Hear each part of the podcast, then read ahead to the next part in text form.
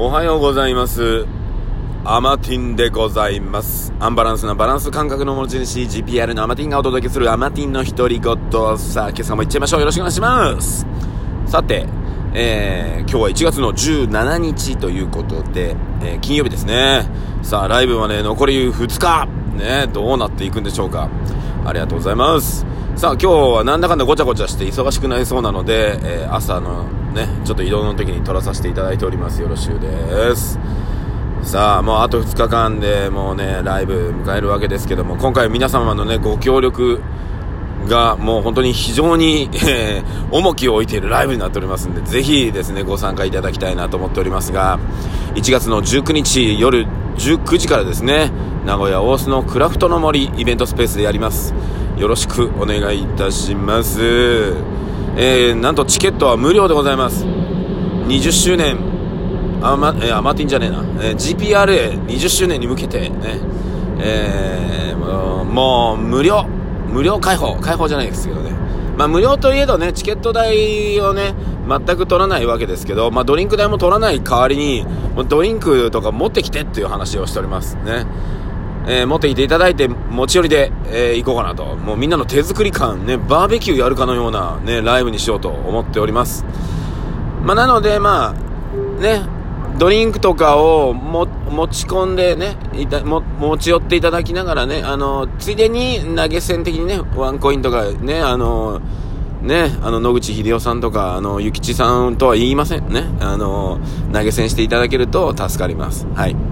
の、そんな中ね、えー、まあ今、GPRA のショップね、インターネットのショップがあるんですけども、そこで予約投げ銭っていうのをさせていただいております。えーそこではですね、あのまあ、当日行けない、ね、行けないけども、えーね、投げ銭、ね、GPRA のために、ね、アマティンのために、ね、投げ銭しますみたいな。えーっていうのができるようになっておりますので、ぜひね、500円からありますので、もしよかったらやってみてください。で、まあね、本番の時にね、あの、小銭私持つね、あの、生き方してないんで、できればクレジットカードでっていう方もいらっしゃると思うので、そういうの方のためにね、予約で投げ銭がね、えカード決済大丈夫ですんで、よろしくお願いいたします。そして、えーなんとですね、あのー昨日だけえー、と、ラジオでも、えー放送させていただきました、えー、中島さんね、あのー、多治見の中島さん、えー、丸中ストアの中島さんね、えー、投げ銭がっつりしていただきまして、本当にありがとうございますってお話させていただいたらですね、まあ、Facebook の方にもですね、その話ちょっと取り入れて、ね、取り上げていただいて、まあ、ラジオのね、宣伝もしていただき、本当にありがとうございます。で、そんな中ですね、そう、えーいつもね、あの、うちのショールームとかで、あの、アマティンとかね、いつも応援してくれる、えーショールームでおなじみのあの、星野さんですね、星野ひとみさん、えー星野さんもですね、えー投げ銭していただきました。昨日夜かな夜中かなうん。朝見たらなんか、あ、投げ銭されてると思ってね。いや、本当に助かります。ちょっとね、いけないので、ということで、あのー応援をしていただいております。ありがとうございます。ねいつも、うーん、ねあのーまあ、いろんなね、ところで応援していただき、まあ、前のね、トークライブの時にはね、あのーリアル種をね、作っていただいたりとかね、いろんなご協力をしていただきながら、えーね、本当に支えられて GPRA もしくはアマティンは作られておりますので、ま、何かね、あのーまた、そのね、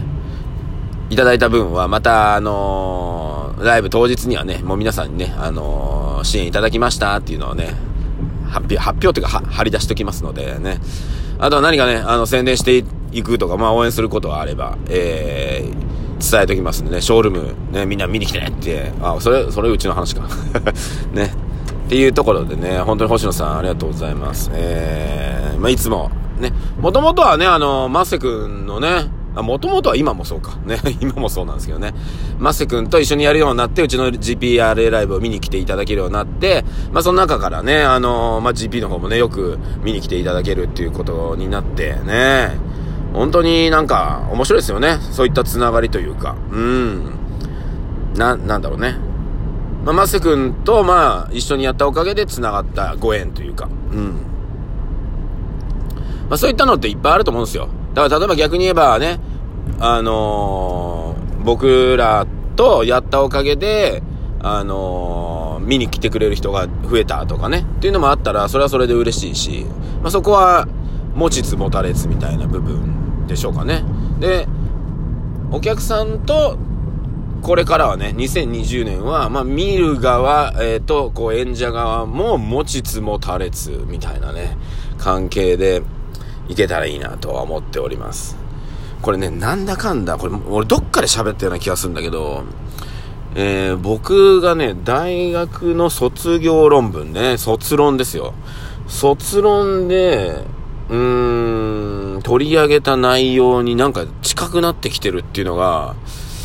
ちょっとね、俺の中でちょっと面白いんだけど、これ今ね。うん。まあ、あのー、まあ一応僕ね、体育を出てるので、まあスポーツ関係の、まあ卒論なんだけど、ちょうど入ってる研究室みたいなのが、なんか、その、体育って言うとさ、筋肉やったり、ね、動いたり、みたいなイメージあるじゃないですか。じゃなくて、その歴史みたいなやつなんですよ。その、歴史から何かを紐解いていくみたいな研究室みたいなとこに行って、なんか、俺よくわかんないまま入ってて、で、卒論やらなかんみたいな話になって、何やりますっていうところで全然俺やる気もなかったから、その頃大学の時特に。ね、あの、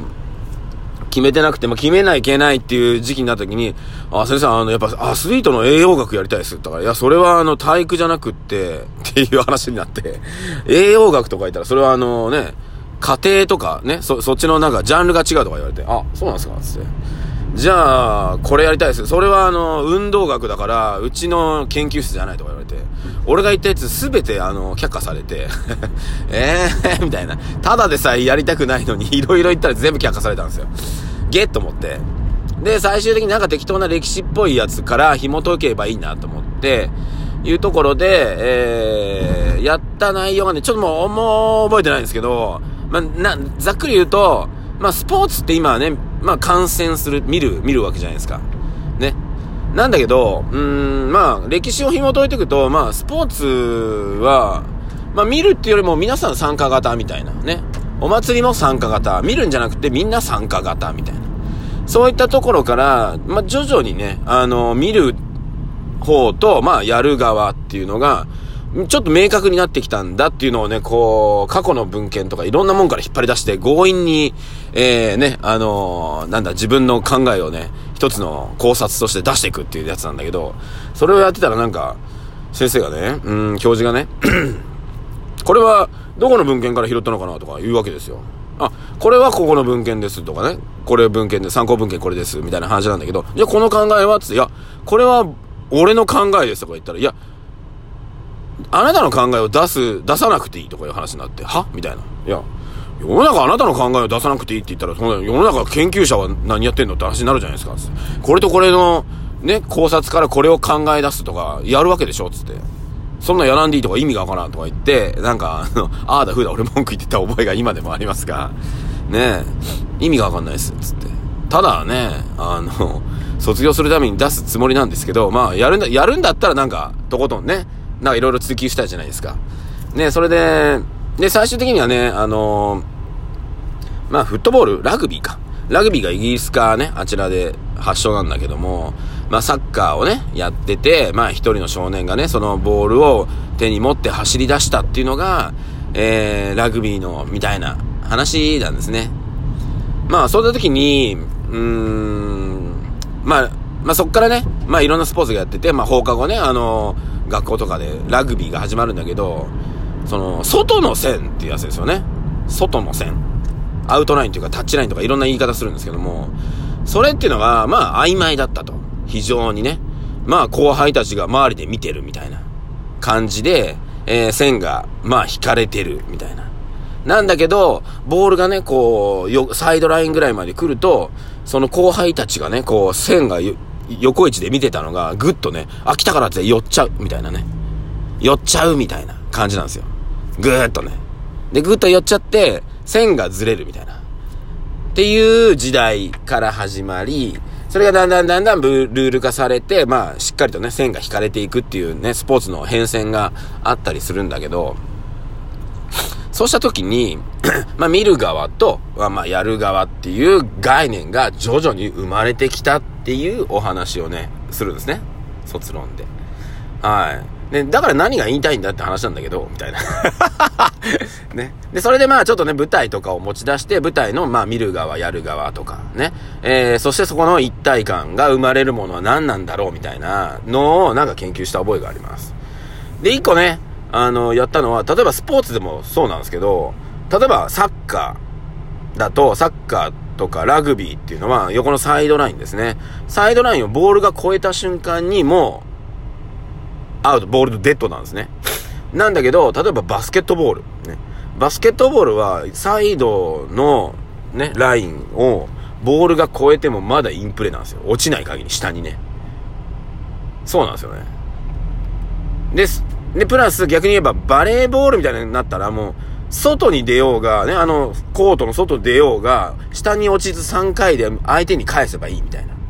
ていう、その、ラインの概念が、スポーツによって、まあ、歴史によって若干違うんですよ。その辺を、ね、なんか卒論した覚えがあります。まあ、まあね、そういう観点から見てた卒論だった覚えがありますね、今、ふと。まあ、なんでね、あの、その境界線っていうね、表現をなんか俺、だいぶしたような気がしたんだけど、まあ今回もね、ライブ見る側と、まあやる側の、まあ境界線がね、ドーンといつも引かれてるわけですよ。それがだんだんね、実線が点線ぐらいになって、で、その境界線が、ほやほやほやほやっていう感じになってった時に何かしらの一体感、要するに共有するっていうね、シェアする、今で言うシェアするっていうものが生まれるんじゃないかっていう話を、まあ、僕の卒論でね、まあもう20年以上前ですよ。まあ30年以上前ですよ。あ、30年経ってないか。ね。で、やった覚えがありますので、ぜひ皆さんね、ライブ一緒に何か作ってね、あのー、盛り上がっていきたいなと思いますんで、よろしくお願いいたします。ということで、アマティンでした。